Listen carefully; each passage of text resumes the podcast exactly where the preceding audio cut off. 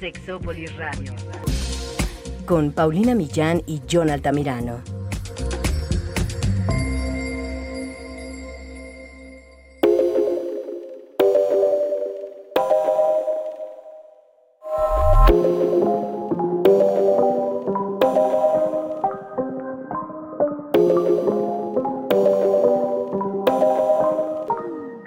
¿Qué es eso de la virginidad y a qué edad se supone que una persona debe de perderla, entre comillas? ¿Será que a los 30 es muy tarde? ¿Cuántas personas hay a los veintitantos que aún no han tenido relaciones sexuales? ¿Y qué es una relación sexual? ¿Cómo se puede definir la virginidad? ¿Tiene alguna importancia evolutiva el himen o nada más nos han visto la cara? ¿Cuáles son las historias y razones de las personas que no han iniciado su vida sexual aún? Y muchos datos curiosos sobre la virginidad del día de hoy. Ese es nuestro tema, se va a poner muy bueno. Quédense, esto es Sexópolis. Yo te quiero, pero déjame. No me amas, eso se te ve. Y si sigues, pues agárrate. Que esta chica no la vuelva a ver.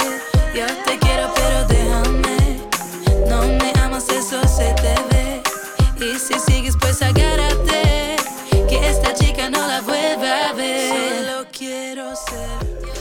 ¿Qué tal? Bienvenidos y bienvenidas en esta cabina virgen. Bueno, no siempre hay alguna virginidad, Jonathan. No me puedes decir que no. Hola, Millán.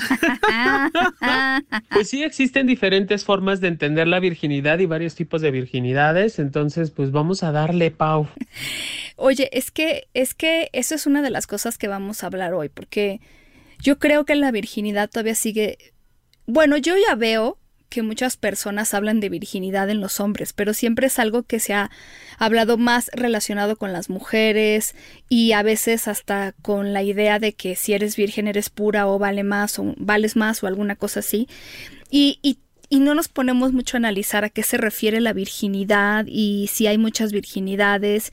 Y, y bueno, lo que ahora sabemos es que, claro, no tiene que ver con el imen pero ¿cuántos hombres? No creo que a los hombres les preocupe tanto la virginidad como a las mujeres, o a lo mejor en sentido inverso. Como que a las mujeres se nos dice tú, aguántate, y a los hombres como... No, todo el mundo, pues, pero como que se, se espera que ellos sean ya de alguna manera expertos en sexualidad. Nosotros ya hemos hecho alguna vez, ya lo hemos hecho que hemos hablado de la virginidad y la primera vez, pero nosotros normalmente les denominamos las primeras veces. ¿Por qué? Porque hay muchas primeras veces. La verdad es que una de las primeras cosas que tú puedes hacer, que a lo mejor mucha gente lo espera, es esta penetración vaginal. Pero ¿qué tal el primer beso, la primera vez que tienes sexo oral, que te hacen sexo oral, que haces sexo oral, la primera vez eh, que tienes sexo anal, la primera vez que tienes un orgasmo contigo mismo, contigo misma, la primera vez que tienes un orgasmo con tu pareja, eh, la primera vez que haces un rapidín, la primera vez que tienes relaciones sexuales con una persona que acabas de conocer, así como tipo sexo con desconocidos. Hay tantas primeras veces que reducir todo a una sola primera vez es realmente limitar muchísimo la sexualidad. Y yo, por ejemplo, me acuerdo que, porque digo, siempre lo, lo estoy mencionando, que la virginidad para las mujeres hay tanta carga y tanto peso que cuando la perdemos no sabemos ni quiénes somos, incluso si la hemos perdido con una persona que para nosotros es significativa. Hablo en general, obviamente sé que muchas personas me dirán, ay no, ¿no? Tipo Gloria Trevi, de que yo busque quién me la quitara porque qué flojera. Pero no todo el mundo así, ¿no? No todo el mundo estamos en esa situación. Yo me acuerdo perfecto y creo que ya se los conté, pero por si no, quisiera que lo supieran. Yo me acuerdo que, que yo que sobreviví a una escuela católica, me acuerdo perfecto que uno de los libros de, bueno, de sexualidad entre comillas, porque era como más bien de religión, y hablaba de, hablaba a las mujeres sobre la importancia de la virginidad y entonces decía, es que si tú dejas de ser virgen, cuando tú llegues con tu esposo, eso va a ser un problema, porque de alguna manera vas a estar incompleta. Y entonces ponían su ejemplo. Imagínate que tú recibes un regalo, por ejemplo, no sé, no me acuerdo qué ejemplo ponía, pero era un aparato electrónico, ¿no? Ponte tú que recibes un Xbox, pero te lo dan incompleto, te lo dan, este, pues sin los accesorios, digo yo, de todas maneras yo lo querría, ¿verdad? Pero, pero como que te ponían, te ponían eso, te, te dan el videojuego, pero no te dan nada de lo demás, o te lo dan, pero no sirve. Así es, decía el libro, así es como cuando tú llegas a tu matrimonio sin ser virgen o sea, eres algo, pero eres inservible porque, o, te falta algo y lo vas a tener que ir a comprar. Algo así era la analogía y quiero morirme porque de verdad que no pienso en eso todos los días, pero sí lo recuerdo. Ya desde entonces yo me le quedaba viendo al libro como diciendo, esto está muy, muy mal. O sea, no crean que yo me lo tragaba así como aspirina. Pero sí les quiero decir que esa es la carga que tenemos y que cuando perdemos la virginidad, lo digo por mí y por muchas otras mujeres que yo conozco, es como las mujeres viven un duelo, un duelo porque alguien te dijo que eso era súper importante y que en eso radicaba tu valor. Y entonces cuando la pierdes, ya sea por amor, o sea, vamos a poner la, entre comillas, mejor de las circunstancias. Sigues sintiendo que entonces ya no tienes nada que ofrecer, porque lo que tú tenías para ofrecer era tu virginidad. Y una vez que ya lo ofreciste, olvídalo, ya no tienes nada para dar, ¿sabes? Es que es horrible, Jonathan. Yo te, te voy escuchando, Pau, y de verdad me da como esta ñañara de pensar, ¿no? Como yo nunca lo había visto así, tan profundo. Sí lo había visto como pues los abuelitos o las cosas de antaño, lo que se hacía antes.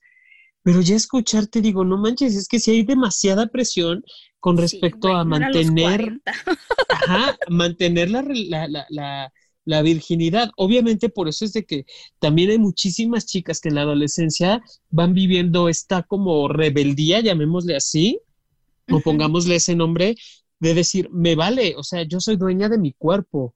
y, y, tenemos tantas broncas de, de de violencia en, chicas adolescentes o de chicas em, adolescentes embarazadas también muertas de miedo, porque tienen como este, este, quieren este seguimiento de, esta idea, bueno, seguir con esta idea, más aparte yo decidí romper los votos, más aparte una presión social impresionante. Claro.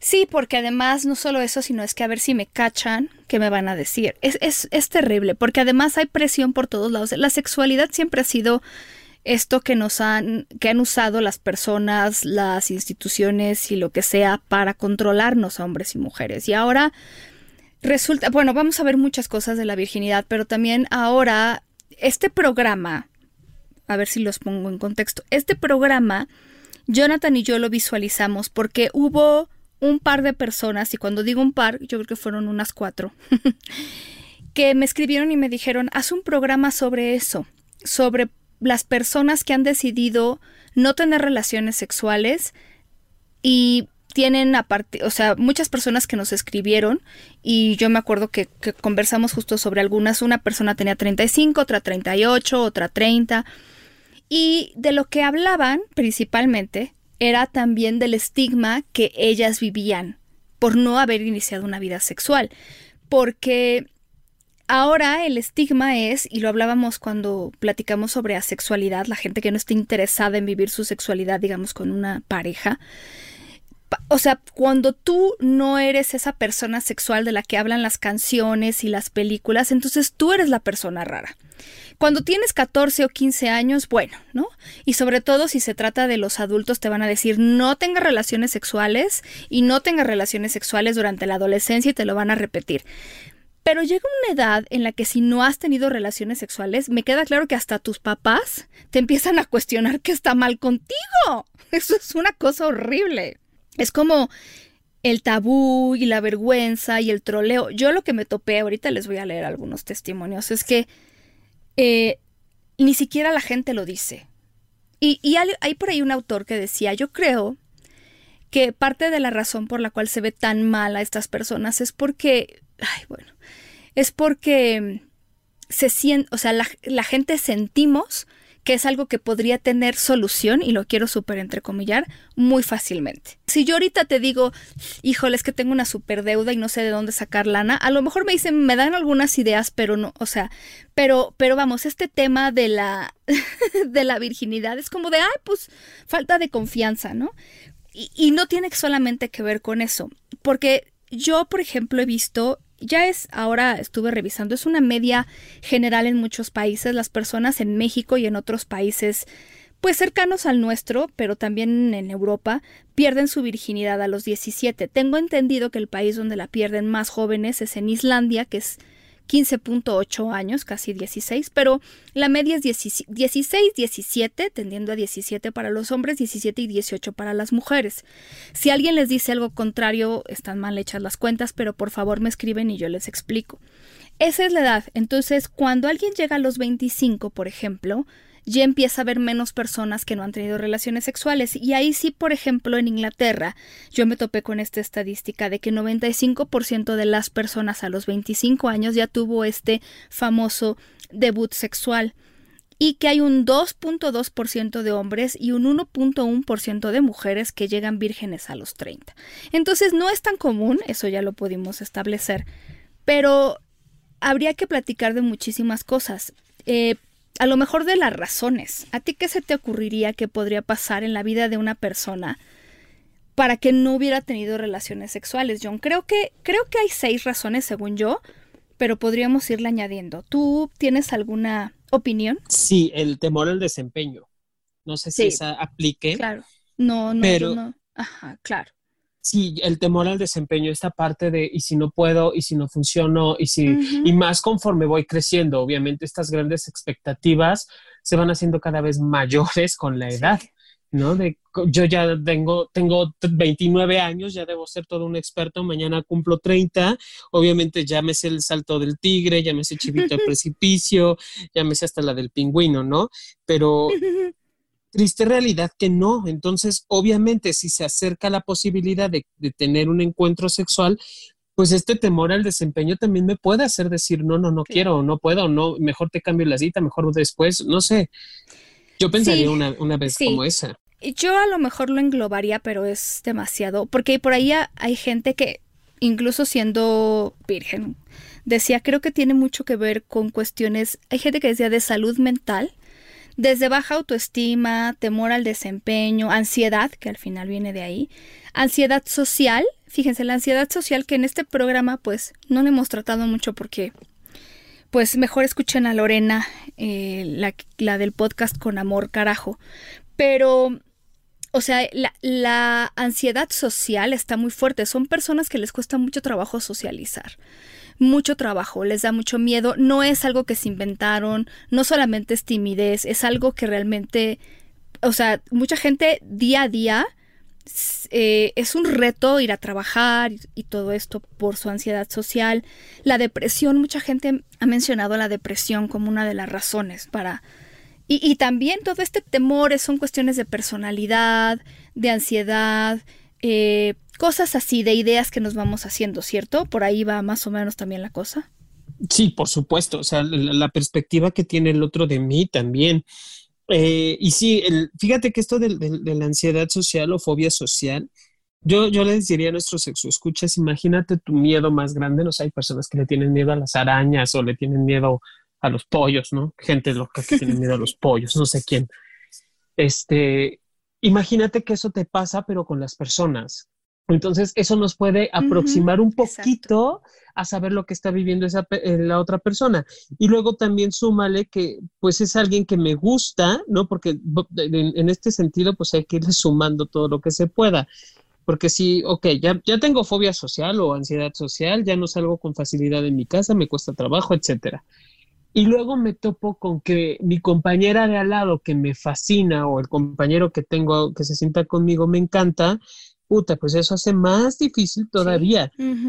Y esto que mencionabas de los estados depresivos, Pau, híjole, lo hemos hablado en otros programas, la depresión sí es un factor muy fuerte para, para la, tener problemas en el desempeño sexual. Sí, porque no solo es, es que estoy triste, no es que realmente no te puedes ni levantar de tu cama. Fíjate que hubo en la BBC un señor que escribió sobre su caso y a partir de ahí mucha gente escribió sobre su caso también, pero él abrió la conversación, se llama Robert, y él dice, tengo 61 años y sigo esperando. 61, Jonathan. Probablemente sea demasiado tarde para comenzar ahora. Siempre me ha preocupado que la gente se ría de mí o que me ridiculice. Un día me di cuenta de que era poco probable que pudiera llegar a ser algo sexual cuando una prostituta me rechazó. Yo tenía 30 años. No, no explica por qué, pero me molestan mucho los comentarios tipo el sexo está sobrevalorado, no te estás perdiendo de nada. O pues no puedes extrañar lo que nunca has tenido. Si pensara que todavía es posible, no sabría cómo encontrar o cómo acercarme a una mujer. Si bien aún siento que me gustaría perder mi virginidad, es el afecto físico lo que más extraño y lo que más me gustaría encontrar en una persona. Y esto, por ejemplo, como tú decías, porque además mi miedo se va alimentando. Si tenía miedo a los 16, a los 24 sigue creciendo, a los 30, ¿qué van a decir de mí? A los 35, no, pues ya para qué, ¿no? Y va siendo así. Otro tema que también puede ser es haber vivido una situación un poco como Robert de agresión sexual, de violencia sexual, de abuso sexual eh, temprano en la vida y que no haya sido tratada, que no haya habido un acompañamiento al respecto, porque a todos nos pega de manera diferente. Entonces, podría ser eso. De alguna manera es, eh, pues sí, es importante tratarlo, independientemente de que hayas o no perdido tu virginidad o lo que sea que es, es importante. Eh, hay muchas personas que hablan de la educación. Es que, eh, por ejemplo, dice Katy, soy una mujer de 32 años y todavía soy virgen. La mayoría de las veces me siento bien con mi vida de soltera, aunque muchas veces siento que ya me gustaría haber tenido relaciones sexuales solo para ser, entre comillas, normal. Para terminar ya con esto de una vez, porque cuanto más espero, más se convierte en un gran problema. Es como una piedra en el zapato. Sinceramente, no sé si alguna vez perderé mi virginidad, lo cual, debo admitir, es bastante deprimente si me pongo a pensar en ello, y por eso prefiero no clavarme en sobreanalizar esta situación. Briana dice, mis razones para no... y Briana tiene 35 años. Mis razones para no haber tenido relaciones sexuales son un poco confusas. Me educaron de manera muy conservadora y me dijeron que tener relaciones sexuales antes del matrimonio era un pecado. Así que eso me mantuvo virgen por un tiempo. Luego, cuando superé ese pensamiento, fue cuestión de esperar a alguien que, con quien yo me sintiera lo suficientemente cómoda para considerar dar el siguiente paso. Eso simplemente no ha sucedido. Salgo con personas, con amigos, he tenido un par de relaciones de hasta más o menos tres meses de duración, pero ninguna a largo plazo.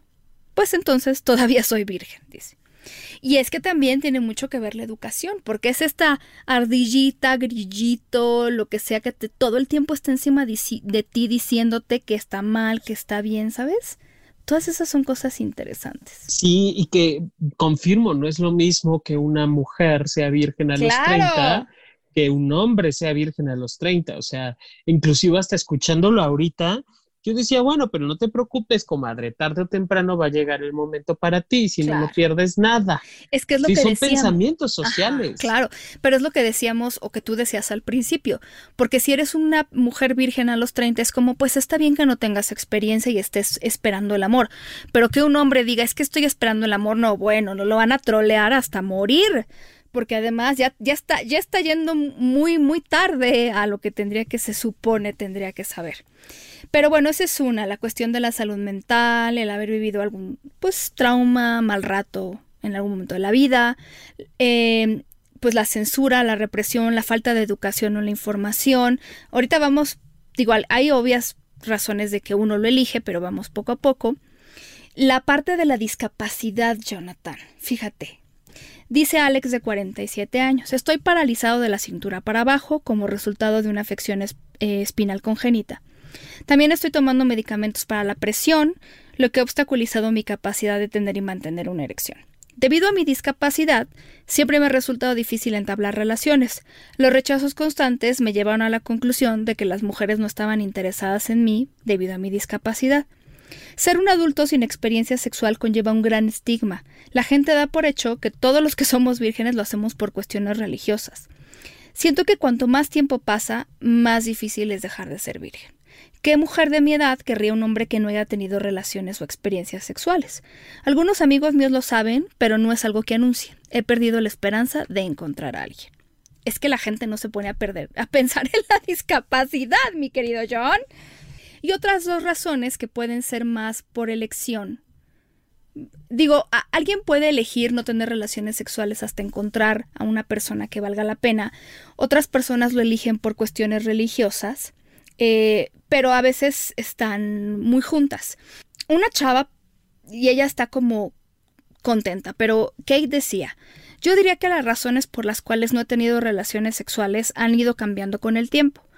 Compré un anillo de castidad cuando tenía 16 años que decía el verdadero amor espera. En la universidad compré un anillo diferente que todavía uso hasta el día de hoy, porque mi comprensión de la castidad evolucionó. Me di cuenta de que no se trataba solo de esperar por esperar, sino de elegir amar. Una de las cosas que más me molestan de la gente que es que me diga que lo que hago no es una elección feminista. A ver, como una mujer soltera de 33 años, puedo decir honestamente que me alegro de haber vivido mi vida de esta manera. Este compromiso mío con la castidad me ha salvado de situaciones malas, de personas tóxicas y de hecho me ha brindado la libertad de vivir una vida increíble y cumplir mis sueños. Estoy viviendo el sueño feminista, en parte debido a mi compromiso con la castidad. Y esa es su versión de los hechos y a mí me parece que es suya, pues, ¿no? Es como hay gente que sí está esperando al que alguien que valga que valga la pena. Pero sabes que también aquí se complica mucho porque había una chica que decía, claro, o sea, yo he decidido esperar, ¿no? Jessica que tiene 42. Y dice, yo salgo en citas y todo, pero de repente cuando les digo a los hombres una de dos, o se espantan o se quedan. Dice, afortunadamente todos los hombres con los que he fajado, o sea, fajado es que han tenido tocamientos y besos, han sido muy comprensivos y no me han presionado. Obviamente no regresaron con algunas excepciones. Un hombre se quedó pensando que él sería el primero, pero yo me di cuenta de que más bien quería hacerlo como para colgarse una medalla. Y entonces empezamos con las situaciones, porque mucha gente es como de, ok, pues yo voy a ser la persona que te quite la virginidad, tal cual, es una cosa impresionante también tiene que ver con la sexualidad, mi querido Johnny, que creo que hay muchas personas que lo viven como una carga y no se dan cuenta de que simplemente las relaciones sexuales con otra persona no son lo suyo. Fíjate, allí, eso pensaba con el, con el señor del primer ejemplo de 60 años, pero él no dice claramente, yo sí quiero tenerlo, no he sabido cómo. Y allí yo veo como este aspecto de la, de la asexualidad como muy presente, muy latente, aunque no es la razón principal y obviamente tiene que ver, quiero suponer también, Pau, porque no lo tengo como de cierto, pero tiene que ver mucho el estigma que hay o el desconocimiento que hay acerca de la asexualidad, que se ha visto más como un, problema de, disfunción, por así decirlo, que como una cuestión de elección de la persona. Sí. Tú no sabes la cantidad de personas que nos escriben. Y yo no tengo tiempo de leer todo y ahorita en estos últimos días se me ha complicado porque yo soy docente, soy maestra y me ha tocado estar dando clases y pero siempre me hago un espacio y luego digo, ¿por qué no leí antes esta historia? Me da mucha pena, pero igual les contesto. Yo puse ayer una pregunta sobre si ustedes habían dejado de ser vírgenes o sea, después de los 25 años. Y hubo muchas personas que me decían, no, eso es imposible, no se puede, no sé qué. Bueno, quiero decirles que hubo montones de personas que, como yo ya les había dicho, nos contaron su historia sobre no haber tenido relaciones sexuales. Una persona nos dijo que, obviamente me dijo, por favor, así anónima, yo a los 30 tuve relaciones sexuales por primera vez y no me arrepiento porque lo hice con una persona de mi entera confianza. Muchas personas me dicen nada más sí, yo todavía soy virgen, sí, lo mío fue después de los 25. Una persona me dice, pues yo aún no a los 36. Es un buen tema para un podcast. Pues sí, ya lo estamos haciendo. Una cantidad de personas, una persona me dijo yo a los 30, yo a los 28, yo a los 35. ¿Ustedes creen que esto es poco? Eh, hay muchísima. De por sí ya se habla de que las nuevas generaciones están esperando más para tener relaciones sexuales, al menos los millennials, que es de lo que ya sabemos. Es verdad, pero no es tan raro como nosotros pensamos. Y por ejemplo, Ian decía, soy un hombre de 35 años. Perdí mi virginidad a la edad de los 31, casi 32. Era algo de lo que rara vez hablaba y que todavía no hablo con mucha frecuencia en la actualidad. me pasaba que de vez en cuando, cuando alguna amiga coqueteaba conmigo, me ponía tan nervioso que intentaba mantener la mayor distancia posible entre los dos, tanto física como emocionalmente, principalmente por temor a que ella descubriera que pues, yo era virgen. Me daba mucha pena, incluso hubo una vez en que una amiga empezó a, coquetearme con, con mucha insistencia y como yo sabía que ella era alérgica al cacahuate o al maní, decidí empezar a cargar con una barra de sneakers cada que la veía y hacer como que mmm, se me antoja muchísimo comerme mi barra de sneakers cuando estaba frente a ella, así como que para que no se me acercara. Fue horrible hasta que entendí que soy una persona sexual. oh, Dios. ¿Ya ves? sí, o sea, está tan, tan, tan estigmatizada la sexualidad que no se ve, Pau. Es más, para las mismas personas asexuales, el asumir o reconocer su asexualidad es todo un tema, porque sí queda como muy confuso, queda muy... Mm, mm, no, no logran entender el por qué no quiero y por qué rompo el, el, la media social de tener o, desear tener eh, una vida sexual. Habrá que, definir, digo, el podcast ya hemos hablado de la sexualidad también, pero habrá que definir que hay personas que deciden no tener vida sexual por, elección y hay personas que sí la padecen, que sí sufren esta virginidad. Hay una chica, bueno, tú y yo ya vimos este comentario, le mandamos muchos besos y les voy a leer lo que ella nos dice. Haber encontrado esta esta cuenta me ha sido de gran ayuda para adentrarme en un mundo que parece ajeno para mí. Estoy en un proceso de aprendizaje por mí misma, dejando de lado atrás lo que me ha limitado tanto. Tengo 37 años y soy virgen. El abrumador número 37. Porque me siento como una niña en temas sexuales. Es difícil a veces mirarme como una mujer adulta. Y ella fue la que nos pidió el tema. Pero imagínate qué difícil porque hay todo un mundo que tú no conoces.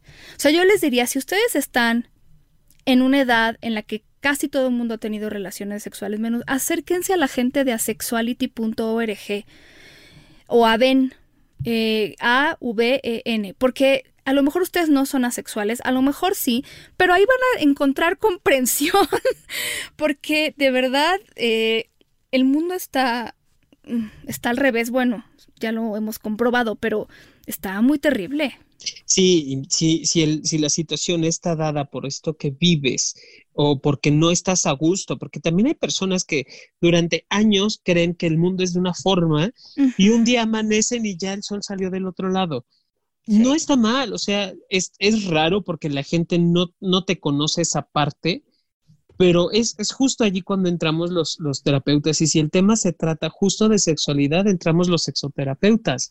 Y por favor que sean bien estudiados, porque hubo un chico que me dijo que el terapeuta le había dicho, pues mejor solo paga por sexo y ya, hazme tú el favor. No, bueno, hay muchos terapeutas que hacen unas iatrogenias impresionantes. No, por favor. Este, sí, sí, lo, importante aquí, Pau, es como lo, que sea para ti importante como persona, a veces la sociedad, y quiero entrecomillar, no, no lo ve importante.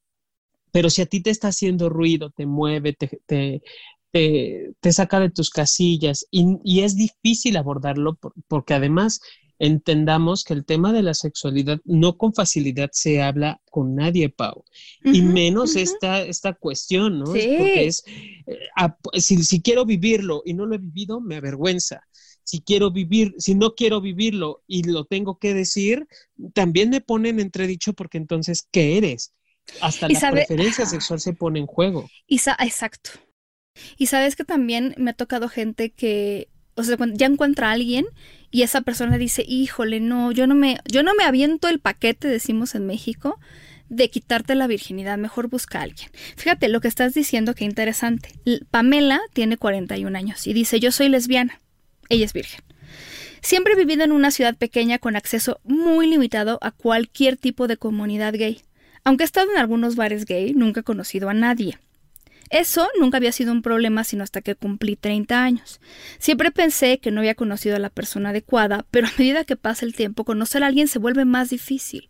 Lo que odio no es la falta de sexo, sino la falta de una relación. Echo de menos tener a alguien con quien hablar por las tardes, y es difícil no tener a alguien con quien tomar las decisiones importantes de mi vida. Lo que más me preocupa del sexo es que no tengo experiencia, nunca he tenido que mostrarle mi cuerpo a nadie y aunque yo no considero que soy fea, me pregunto si mi cuerpo le va a gustar a mi futura pareja. También la idea de tener sexo me asusta un poco porque no tengo ninguna idea de qué hacer. Supongo que cualquier mujer tendrá más experiencia que yo y si realmente le gusto, pues me dirá qué hacer sin hacerme sentir estúpida. Pero es solo superar ese obstáculo. No estoy desesperada por tener relaciones sexuales, pero cuando suceda, si es que sucede, necesitaré que alguien me entienda y me ayude en mi primera experiencia. O sea, ella simplemente está aislada del mundo y pues ¿con quién? ¿Con quién? Ay, no. Quiero decirte algo, Pau, en ese sentido. El, hecho de no, de no tener experiencia, o si soy virgen a mis que 40 años, no me importa la edad que tengas, eso no, no, no por tener edad significa que voy a saber qué hacer. El sexo o la, la mm, actividad sexual puede ser muy instintiva y es solo déjate llevar. No hay una estructura, no hay una receta, no hay un ABC. Yo sé que muchas revistas del corazón te venden el, que, primero la cena es súper exquisita y luego el baile y luego terminas en la cama y la noche de, amor desenfrenada. No, no, no, no hagamos caso a todas esas cosas. La vida sexual es tan instintiva y tan, tan dócil en ese sentido que lo que hagas tiene que ver ya con un placer. no se busca alcanzar un orgasmo porque al final del día el, orgasmo no es el, fin último de una, de una primera noche de pasión y tampoco es el, inicio em, eh, de, una vida sexual, porque igual puede ser que haya tenido esa vida sexual y que no me haya encantado del todo. Y entonces decido ya no tener más. O sea, no, no pongamos tantas expectativas en esto que podría ser una primera vez, Pau. Claro, porque además, es, yo, sí, es muy buen consejo porque además es un tema de haz lo que se sienta bien para ti y por favor no hagas ni te sientas comprometido a hacer cosas pues que no sientes que van contigo. Es más, a lo mejor ahorita dices no y más a rato dices sí, pero tienes que esperar a que tú puedas ir poco a poco y pues sí, tu, cuerpo justamente te puede ir diciendo en qué momento sí, pero se vale de momento decir que no. Hay, hay muchas cosas que, que no nos dicen de la primera vez a ninguna edad. Yo siento que hay tanta preocupación por no te embaraces, no sé qué, que no nos dicen, por ejemplo, esto que hemos dicho, que la virginidad significa diferentes cosas para la persona, que la virginidad no solo es la penetración vaginal, que eh, eh, no sé, que, que, tu cuerpo, esto me encanta, no va a cambiar. O sea, ¿cuántas, a muchas personas le dicen, es que el día que tú tengas relaciones sexuales vas a caminar diferente y se te va a ver diferente la cara. Eso no es cierto. O sea, si estuviste duro contra el muro y macizo con el, contra el piso, pues igual no te puedes sentar al día siguiente, pero es temporal, ¿no? Por favor, que no va a ser como el porno, que no va a ser perfecto ni como las películas rosas y románticas, que a lo mejor la primera vez va a ser incómoda, pero que te vas a ir acostumbrando, que la lubricación ayuda, que no vas a sangrar si eres mujer así como 50 mil. Es más, no tienes por qué sangrar. Es que saben qué. Yo sí les tengo que decir que ahora ya se saben muchas más cosas que en la edad de mi abuela, afortunadamente, sobre el famoso imen que nosotros hemos relacionado tanto a la virginidad. Y en ese sentido, Emily Nagoski, autora de uno de los libros más importantes de sexualidad que se llama Come As You Are, que es un libro rosa, hay una parte que dedica al coito y ella dice, a ver, el imen, o sea, esto de que te duele, ¿no? Hablaba del, dolor y del imen. El imen puede doler cuando no está acostumbrado a ser estirado, porque ojo, el imen no se rompe, no se revienta, como dicen por ahí, que si se te revienta la virginidad, no se revienta. El imen está ahí, no en todas las personas, ahorita les digo, pero el imen está ahí y lo que hace es estirarse, ¿no? Eh, ella hablaba, la palabra que usa es stretch, y esa, a la hora de estirarse, puede ser alguna de las... Sí, o sea, podría llegar a doler, sí, pero la principal causa de que una relación sexual duela, sea la primera, la tercera o la número 125, es la falta de lubricación. Ella dice, el himen no se rompe. no se rompe y entonces ya se rompió como si tú abrieras una botella de yogurt o de agua que ya, ya se rompió. El sello de frescura y el sello de garantía. No. A ver, si el himen se desgarrara, el himen se regenera. Y el tamaño del himen no depende de si la vagina ha sido o no penetrada. El himen no suele sangrar.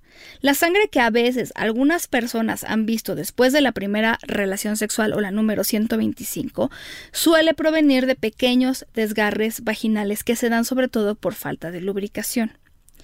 Lo que sí sucede cuando el himen de una persona empieza a estirarse con regularidad, o sea, vamos teniendo más relaciones sexuales o me voy metiendo más el dildo, es que se vuelve más flexible, más flexible. Y con los cambios hormonales que se dan hacia el final de la adolescencia, principio de la edad adulta joven, como a los 25 años, el himen se va atrofiando. Atrofiando no entendido como que se, se vuelve malo, sino como que se va desapareciendo y ya es más difícil de, se va borrando y es más difícil de notar. Hay mujeres que nacen sin imen, hay mujeres que nacen con un himen poco perforado o muy perforado. El himen no es una telita cerrada. Si fuera una telita cerrada, no tendríamos por dónde menstruar y no tendríamos por dónde nos saliera la lubricación vaginal. Entonces, siempre tiene perforaciones, más o menos dependen de la genética y de la persona.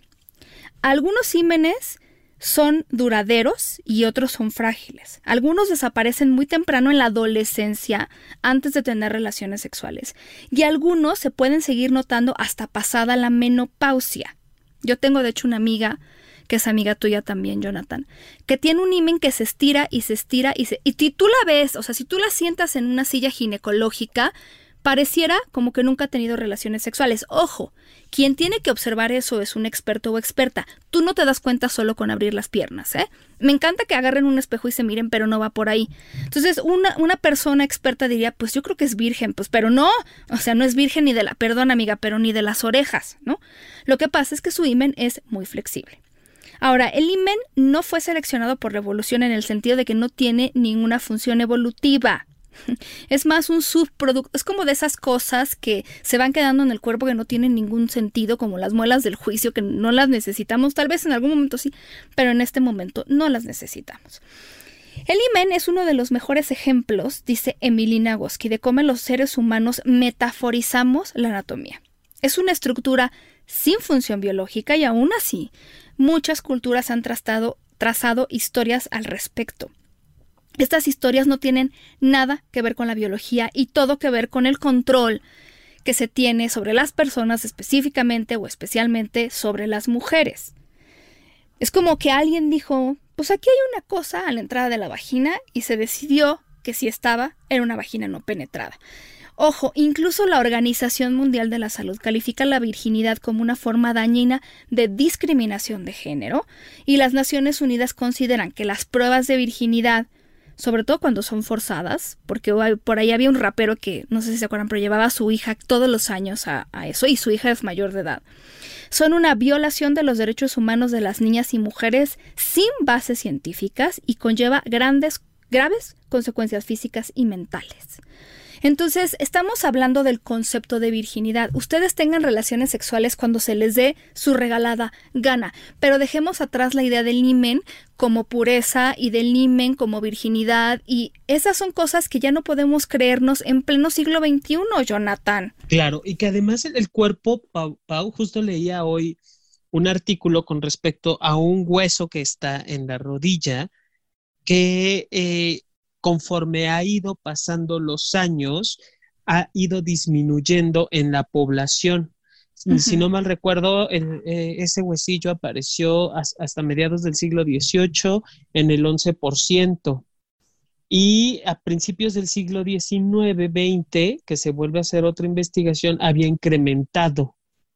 O sea que es un hueso que al parecer va y viene y que no tiene ninguna función. Entonces, desde esa parte entendamos que el cuerpo humano va en evolución. Puede ser que esta membrana eh, titulada y termine desapareciendo. Sí, por supuesto, porque al final no tiene ninguna función, ¿no? Es como, como las famosas muelas del juicio. O sea, de, nada sirve que las tengas, bueno, de nada quiero entrecomillar, obviamente, eh, eh, pero no tienen una función como tan, tan necesaria o tan importante y que puede ser omitido, ¿no? Hay personas que se quitan las muelas del juicio a muy temprana edad. Y así pasa con muchísimas otras partes del cuerpo que obviamente, digo, no, no es por, por, por alentar la teoría darwiniana de que venimos del chango, ¿no? Pero sí, hasta las cuestiones de vello facial o de vello corporal tiene que ver con un proceso de evolución. Ya anteriormente lo habíamos dicho, los hombres, en, a principios de, la historia se, se, veía que los hombres también podíamos amamantar.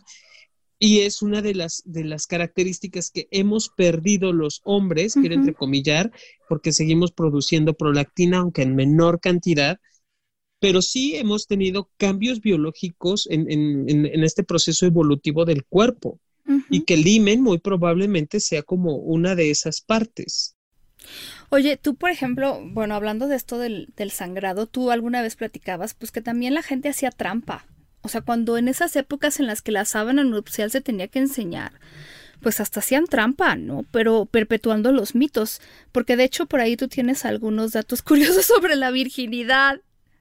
Tú deberías ser historiador. Ay, en algún momento sí lo he pensado. Fíjate, tengo dentro de los datos curiosos, eh, en el siglo VII antes de Cristo, las antiguas sacerdotisas eh, romanas llamadas las vírgenes vestales, las que le rendían culto al dios Sol, precisamente por eso son vestales, debían mantener intacto su imen como prueba de virginidad hasta los 30 años o serían enterradas vivas. O sea, y supongo que a los 30 ya te morías. Yo supongo, digo, llegar en la, época romana, llegar a los 30 ya eras una venerable anciana, déjame te digo. Claro. Pero ve, o sea, estamos hablando del siglo VII, Pau. en donde tenían que hablar, tenían que estar haciendo, eh, yo me imagino, prueba ginecológica para revisar si tenían himen o no, meterles a ver qué rayos en, el, en, la, en la vulva, porque el pato no creo. Oye, pero ahí horrible lo que voy a decir, pero podría ser más fácil que en esa, en ciertas épocas, no digo que específicamente con los romanos, pero si sangraras, pues en general era casi una violación de repente lo que pasaba, ¿eh? O sea que... Sí, obviamente era, era lo esperado, ¿no? Y, todas esas historias que tenemos con respecto a la, al, al, sangrado. Eh, estas vírgenes vestales supuestamente podían transportar agua en un tamiz, que es como si fuera una coladera o un sedazo muy cerrado. E incluso la reina Isabel, la famosa reina virgen, está sosteniendo en su mano izquierda eh, un, tamiz. Eso lo podemos ver en el, en el retrato de 1500 y cachito. ¿Sabe? En todos los de Elizabeth, ella trae, es que ustedes, es que yo no sé por qué no me había dado cuenta, pero ella trae, a ver, mexicanos y mexicanas, donde uno guarda las tortillas, así parece, sin tapa. O sea, no, se los juro, busquen así Elizabeth, que es la primera, ¿no? La reina virgen.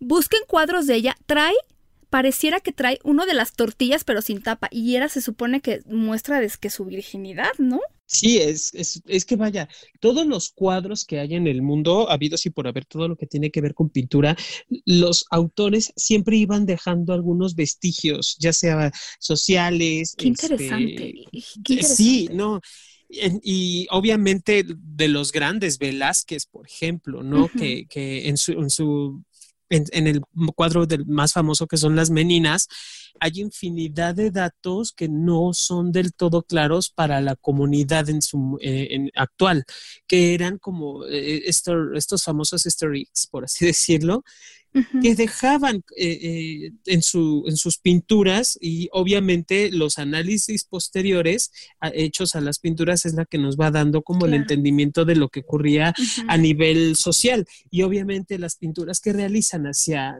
hacia Isabel eh, que, que va portando este este tamiz. Tortillero. Con su tortillero por la vida, no es de que fuera saliendo de la, de la tortillería, ¿verdad? Sino va, va, va presentándole al pueblo, al mundo, va haciendo eh, eh, eh, pública su, su virginidad como lo que te decía, no sé si recuerdas, creo que sí te llegué a comentar lo que, lo que me llegué a enterar allá en, algunas partes del sur de México, se habla del tamaño, de, de, la posición de la trenza. Si trae dos trenzas y trae las trenzas atadas en la parte de, de enfrente, habla de una doncella, de una, de una señorita. Si trae dos trenzas atadas atrás en la espalda, habla de una mujer casada.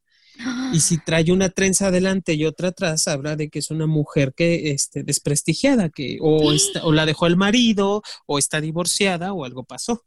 Mamá. O sea, nosotros como, como pueblo también tenemos muchísimas tradiciones. Qué, qué fuerte.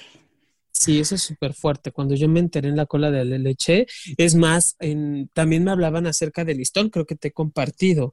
Un listón atado alrededor del cuello tenía que medir exactamente lo mismo de la punta de los dientes, sostenerlo con los dientes frontales, a la coronilla o a la mollera donde están los bebés, a la coronilla si tu cuello medía menos que eso, implicaba que ya no eras una mujer virgen. Uf, no, pues ya hijo, porque, o sea, yo no creo que me quedara el listón. No, no me, eso no me cierra, no, ya, pero nunca me ha cerrado, o sea, no, nada, no, no, no, yo no brillaré en sociedad nunca porque de verdad. Sí, ya serías una mujer quedada. Ay, Por acá tengo otros datos, como por ejemplo que las perlas siempre han sido como este símbolo por excelencia Ah, representando sí. a la virginidad. Obviamente eh, son muy socorridas durante el matrimonio o, el rito del matrimonio en la iglesia Mm, claro. y tiene que ver con el- el- el- la asociación simbólica de, de cómo la perla está encerrada dentro de una ostra Ah, y que para poder obtener la ah. perla tienes que abrir la ostra. Ok, no, bueno, no, bueno. Uy, el día que me case, mi querido John, tú vas con todos tus simbolismos, porque aunque la gente no los vaya entendiendo, yo los quiero, por favor. Y también una, un- una lentejuela por cada desliz, hija. ¡Ush! Ah, por supuesto, pero transparente. Clara, por supuesto. Eh, tengo otro que las flores se han asociado por lo común a la sexualidad femenina porque sugieren esta parte del crecimiento y la fertilidad, además de que la flor surge después de todo el proceso de transformación de la planta o de la hoja. Se parecen, obviamente, por ejemplo, los, lirios tienen una, una forma a, a la vulva, ¿no? Uf, sí. Entonces, por eso también los lirios son muy socorridos dentro de las, del rito del matrimonio. Ah, Y bueno, la parte blanca de los pétalos y demás, el tipo de cómo está acomodado el estambre, ¿no? Pues habla mucho como si pareciera un, un pequeño clítoris. Y bueno, pues, por acá tengo, fíjate, nos vamos a meter hasta en cuestiones religiosas, Paulina. Lot ofrece a, su- a sus hijas vírgenes a la gente de Sodoma Ah, para famoso. proteger a sus invitados, pues decía que las chicas vírgenes iba a facilitar la, la, la atención de los extranjeros. Esto es previo a la destrucción de Sodoma y Sí, Gomorra. pero que empezó por eso, ¿no? Porque ellos no querían, o sea, no aceptaron a las vírgenes y era como, bueno, es, es diferente a lo que la gente piensa que es, pero sí. Sí, sí, no, no, no es como, no es lo que se piensa al respecto del- de, la, de, la, de la homosexualidad. Eh, Recordemos que los pueblos, los pueblos precristianos, al ser precisamente eh, eh, politeístas, manejaban una, una ideología de, de- fertilidad a la tierra con una fertilidad humana. Entonces, lo, lo único que hacían era asociar la fertilidad o el coito hombre-mujer con la, la buena cosecha de la tierra. Y por eso se hacían ese tipo de, de, de fiestas, ¿no? O, o de reuniones o, o- o celebraciones paganas y, y de allí es que los hebreos se- al tratarse como un pueblo único, como un pueblo exclusivo, ellos decían nosotros vamos a ir siempre en contra de lo que diga el común y si el común decía tengamos sexo para procrear en la tierra, para que nuestra tierra sea fértil, los, los hebreos decían seamos castos porque somos el pueblo elegido, el pueblo diferente. Ok. Por acá tengo otro con respecto al, a- en el Éxodo, eh, en- se, se menciona, en el libro de Deuteronomio se menciona que un hombre que seduce o viola a una virgen, este debe casarse con ella y pagar el precio de una novia a la tasa virgen, que es más alta que la tasa no virgen. Ah, ok. Como el famoso, ¿cómo se llama este dinero que daban, no? Pero Ajá, sí, el pago, el, el precio, vaya, sí, sí. es más cara una mujer virgen que una no virgen. Pues sí, también de allí tenemos los precios, ¿no? De- de- del, del valor que hay con respecto hacia la virginidad. El- la representación incluso en muchos cuadros, volvemos a de, de- del que los unicornios están con mujeres, tiene que ver con la representación también de la virginidad, como el, el unicornio cuerno. tengo entendido que es la virginidad, ¿cierto? Ajá, exacto. O, o po- podría ser también como el- el- un macho, un hombre, pero que está sin tocar a la Ah, doncella, porque como tal no puede, no puede tocar a la doncella. Ya. Ella puede tocarlo a él, pero él, él a la doncella no. ¿Me explico? O sea, es como una, un- una asociación simbólica. Ya, ya. Y el último referente que tengo es de doña Catalina de Aragón, ¿verdad? Lo que decíamos del de la sangre, que mantuvo sus Ah. sábanas ensangrentadas durante más de 30 años. Ay, pobre mujer, Dios mío, qué, qué apeste. Como prueba de su virginidad y las usó como evidencia durante su divorcio de Enrique VIII. Ay, ok. Es que qué cosa. Es que Oye, está muy cañón todo esto. Yo digo, espero que les hayan parecido interesantes los datos, pero que también entendamos que hay muchas maneras de vivir la sexualidad y que una media o promedio de la población para perder la virginidad no dice nada de nadie. Ustedes hagan pues lo que les dicta el corazón, la cabeza, las elecciones que ustedes hagan. Si ustedes sienten que hay algo que es como de a ver, yo no he podido perder mi virginidad porque tengo miedos, porque tengo depresión, porque no me... Pues vayan con un especialista, porque no para que tengan relaciones sexuales, sino porque algo así puede trastocar muchas partes de su vida y, y me es más importante que traten eso que la, la cuestión del sexo, ¿verdad? Pero bueno, podría venir por añadidura, ¿estás de acuerdo? Sí, totalmente de acuerdo, Pau. Oye, no te conté, bueno, este último lo dejé para el final. Un tal Mark dice, la razón por la que todavía soy virgen es porque estoy muy bien dotado. No te rías, espera. A las mujeres en mi vida les ha resultado muy difícil relajarse cuando se trata de tener relaciones sexuales conmigo debido a que creen que el coito las lastimará.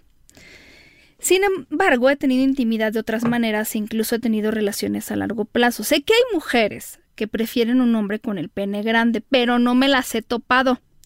Después de todo, el sexo se trata de placer. Si ambas partes no experimentan placer, entonces no es una relación equilibrada. O sea, como que la chava le dice, no, espérate, y entonces él, pues espera, ¿no? Ser virgen en mis 30 se siente igual que ser virgen cuando se es adolescente. La única diferencia es que en lugar de que solo te preocupes por el sexo, te das cuenta de que hay más cosas en el mundo que puedes hacer y también de las que te puedes preocupar, ¿verdad?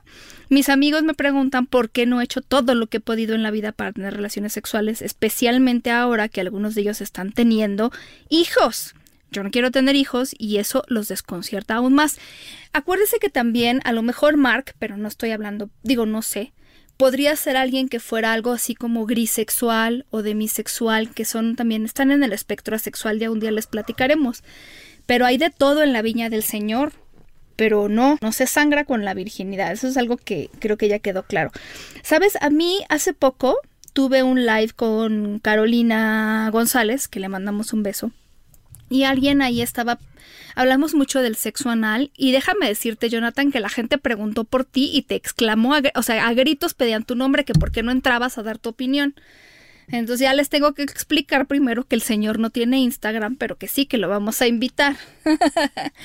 y me preguntaban por lubricantes, les dimos toda una explicación y yo quedé de darles también una... Pues es que les dije en ese momento que no me acordaba qué página ni cómo se llamaba el lubricante y eso se vio muy mal, pero es que a mí me acababan de compartir eso y entonces ya lo busqué y ya les tengo el nombre, solo que vayan por ahí. No, pero no solo eso, sino que eh, eh, la verdad las chicas, porque son mujeres, que están al frente de la compañía, eh, me dijeron que les podían hacer un 5% de descuento. Tienen una venta, no les pueden hacer más porque ya están vendiendo con 27% de descuento pero se me hizo bien lindo, se me hizo bien lindo. La página se llama For All Folks, o sea, For F-O-R, All A-L-L, Folks F-O-L-K-S. F-O-R, For, A-L-L, All, F-O-L-K-S. LKS Folks. O sea, a ver, es que el nombre proviene de que los productos que tiene, porque tiene otros productos, son como unisex. Entonces, eso es lo que tratan de decir, que es para todos.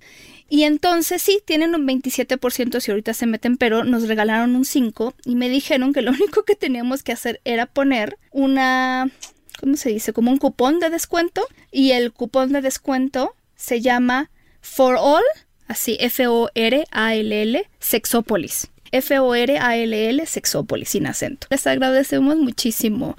Yo necesito algo así. Sí, por favor. Es que sabes que me eh, sí, es que sabes qué me pasa, que a mí mm, me gustan las cosas que te puedes poner en otras partes del cuerpo, o sea, que no te tienes como que limpiar después del sexo, mm, mm, o sea, como que te lo puedes embarrar, que eso es lo que eh, puedes hacer con este lubricante, o sea, que sí te queda como crema porque, por ejemplo, esta que yo alguna vez tuve de caléndula, pues igual me la ponía para la cara si la sentía reseca. O sea, es que la verdad, no es como que los ingredientes sean nada más para la vulva. no hay una cosa así. Digo, si ustedes saben un poco de cuestiones de química y de... la cosa no es así tanto. O sea, si te acomoda, te lo puedes poner. Lo único que nosotros siempre les hemos dicho es no se pongan azúcar en la vulva, nada de que la crema chantilly, porque este tipo de cosas pues alteran el pH, pero For All Folks, me gusta ese. Pues ahí me cuentan qué tal les va. Pero yo de qué hablaba? Ah, sí, pues de que eso. O sea, si tú sangras en las relaciones sexuales, más bien lo que te falta es lubricación. No es que seas virgen tres veces. Perdón. Oiga, es que hay tantas cosas que decir, pero ya se nos acabó el tiempo porque ya se nos acabó el tiempo. No puede ser posible esto. No puede ser. Sí, Pau, se nos acabó el tiempo, pero por favor, eh, que nos, a nosotros que nos bajen y nos escuchen, ¿no, Paulina? Sí, también, si por alguna razón ustedes me escribieron con su historia de la virginidad y, y no les escuché, quieren que les vuelva a escuchar, con mucho gusto me escriben y ya, ¿no? Porque pues esto está dedicado a ustedes y gracias por compartir porque ustedes son quienes luego piden los, los temas y nosotros aquí estamos, ¿te parece bien? Me parece perfectísimo. Ya ten Instagram para que te haga yo un live en la regadera. Uh, bueno, voy a ver. Seguiré pensándolo. Mientras, ahí lo pueden seguir en Twitter como sexólogo-yaco. Así es. Y a mí como Sexpau Millán y en Instagram como Sexpaulina Millán. Ya subí las ya subí las malditas preguntas, algunas que se pueden hacer en pareja. Entonces ahí las ven y las comparten para que no se me aburran ni se me maten durante la cuarentena. Y mientras nosotros nos despedimos con el de siempre, ya saben, que se porten mal y se cuiden bien, muy bien. Muchos besos para la próxima. Un beso. Chao. Él me decía que esa falda era muy fea. Porque sus celos nunca dejaron que fuera bella. Me controlaba todas las noches, noches en vela. Con sus peleas, pero, pero déjame. No me leamos eso, se te ve. Y si sigues, pues agárrate. Que esta chica no la vuelva a ver. Yo te quiero, pero déjame. No me leamos eso, se te ve. Y si sigues, pues agárrate. Que esta chica no la vuelva a ver. Solo quiero ser.